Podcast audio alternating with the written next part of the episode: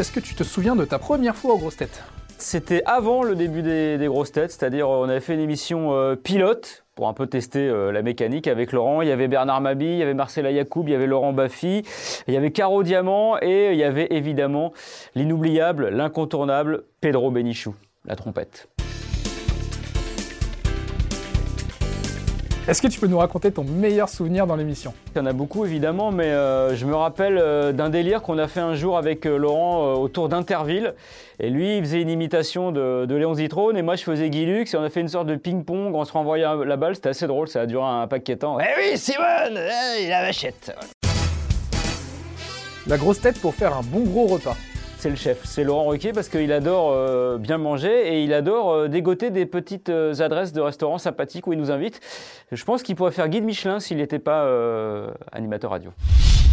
La grosse tête que tu voudrais voir plus souvent justement dans l'émission? C'est Pierre Bénichou, parce que je suis persuadé que Pierre n'est n'est pas mort. En fait, euh, il s'est assoupi en regardant Rex, chien policier sur France 2, et la sieste dure un peu plus longtemps que prévu, mais je suis sûr qu'il va se réveiller un jour, j'en suis sûr. Il va se réveiller, hein? Il va se réveiller. T'as envie de te faire un petit ciné le dimanche soir, quelle grosse tête appelles-tu? Pour me faire un petit ciné un dimanche soir, la grosse tête que je vais appeler, c'est Stéphane Plaza. Alors à condition qu'on n'aille pas voir son film, par contre. Une nouvelle grosse tête que tu aimerais voir arriver dans l'émission. Bah tiens, euh, François Hollande, parce que apparemment il est très drôle, sauf quand il est président. Vu qu'il l'est plus, euh, Qui a la grosse tête aux grosses têtes? Bah, c'est Bernard Mabie, mais bon, au sens euh, propre, rapport au, au volume. Qui est la commère des grosses têtes Ça commence par un C, son prénom, voilà, euh, comme commère d'ailleurs. C'est donc Christine.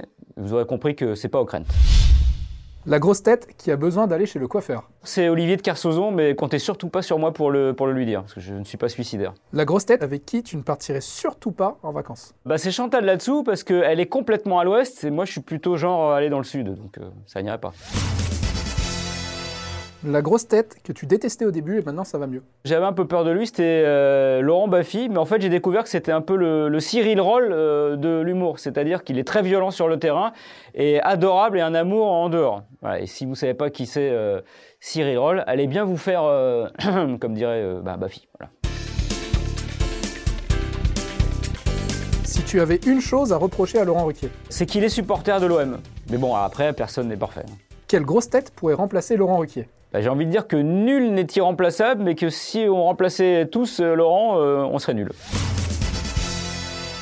La grosse tête la moins écolo. Alors autant alcoolo, j'aurais pu le dire facilement. Écolo, je sais pas trop. Euh, allez, je dirais Stevie parce que quand même, du loft aux grosses têtes, il a montré qu'il était très fort pour le recyclage. La grosse tête la moins féministe. C'est Isabelle Mergot.